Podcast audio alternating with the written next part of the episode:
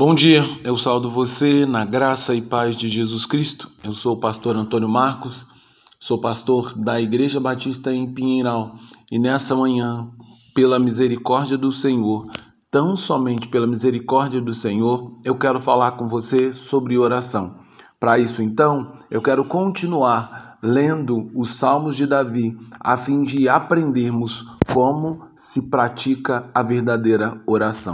Para tanto, então, eu quero ler o salmo que se encontra no livro de Saltério, Salmo 25, do verso 1 ao 3, que diz: A ti, Senhor, elevo a minha alma. Deus meu, em ti confio. Não me deixes confundido, e nem os meus inimigos triunfem sobre mim. Na verdade, não serão confundidos os que esperam em ti. Confundidos serão os que transgridem sem causa. Oração de confissão nem sempre aponta para um pecado que tenhamos cometido, como alguns podem pensar. Neste salmo, Davi começa justamente com uma oração de confissão, onde o salmista manifesta sua confi confiança em Deus como único e verdadeira fonte de socorro e auxílio para a sua vida. Ele começa com a expressão hebraica elevo a minha alma, que significa colocar o coração, depositar o anseio. Tais palavras são uma expressão do salmista para dirigir seu desejo ao Senhor. Dessa forma, esta oração aponta para uma confissão de Davi acerca de onde está ancorada a sua fé, naquele que está acima dos céus, cuja glória e poder são eternos, e a misericórdia e bondade e bondade para aqueles que o amam não tem fim. Assim, podemos aprender com Davi, o homem segundo o coração de Deus, que o verdadeiro exercício de oração começa inevitavelmente quando, em fé, fazemos do Senhor o alvo constante de todas as nossas orações. E embora Deus Pai seja o grande destinatário de todas as nossas orações, no Novo Testamento aprendemos que as orações devem ser feitas no nome de Jesus, nosso grande intercessor junto ao Pai. Logo, devemos fazer de nossas orações um instrumento de manifestação pública e privada de nossa fé em Deus mostrando que somos dependentes em todas as circunstâncias do seu poder, tanto para nos proteger dos inimigos que nos atacam fisicamente, como também dos inimigos que formam que formam sorrateiramente nos atacam emocionalmente, lançando mentiras e calúnias a nosso respeito. Assim como fizeram com nosso Senhor Jesus Cristo, usando de falsas acusações contra ele e o arrastando para uma condenação injusta e a morte na cruz do Calvário.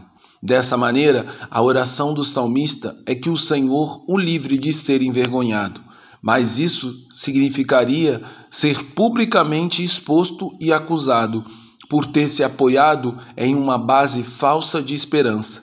Davi sabe que somente o Senhor deve ser a base e o apoio daqueles que são verdadeiros adoradores, pois esses desejam que sua esperança no Senhor tenha uma base digna e justa. Já os que buscam lhe causar danos e prejuízo, os inimigos traiçoeiros e infiéis, colocam suas esperanças em mentiras e falsidade, e por isso serão destruídos em seus pecados e transgressões, enquanto aqueles que confiam no Senhor, como Davi, serão exaltados no tempo que o Senhor determinou. Assim, a oração verdadeira é mais do que apresentar a Deus uma lista infindável de pedidos que expressam nossos desejos pessoais. Mas oração é, acima de tudo, uma manifestação de fé e confiança no poder de Deus, que é nossa base nosso apoio verdadeiro, em quem encontramos auxílio e socorro em nossas aflições e lutas. E é a nossa inesgotável fonte de consolo, refrigério, paz e esperança, tanto para o presente como para o futuro. E por último, oração é um ato de fé, de escolher deliberadamente descansar em Deus, como diz o antigo cântico do cantor cristão. Que consolação tem o meu coração, descansando no poder de Deus. Ele tem prazer em me proteger, descansando no poder de Deus, descansando nos eternos braços do meu Deus. Vou seguro, descansando no poder de Deus. Sempre avante vou, bem contente estou, descansando no poder de Deus. Tudo eu hei de vencer pelo seu poder, descansando no poder de Deus.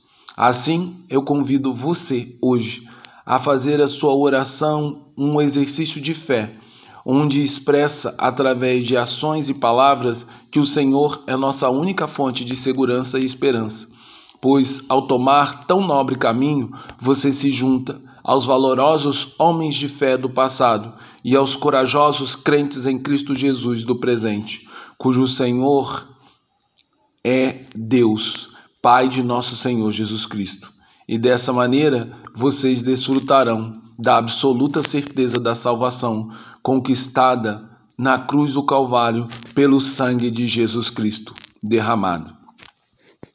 Logo, minha oração é que possamos depositar nossa esperança e confiança em Deus e fazer dele nosso refúgio bem presente em tempos de angústia e nossa fonte de alegria e contentamento no presente e no futuro.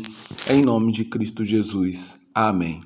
Agora que o amor de Deus Pai, que a graça sublime e redentora do Deus Filho e o consolo o doce consolo do Espírito Santo sejam sobre todos aqueles que depositaram sua confiança no Senhor. Amém.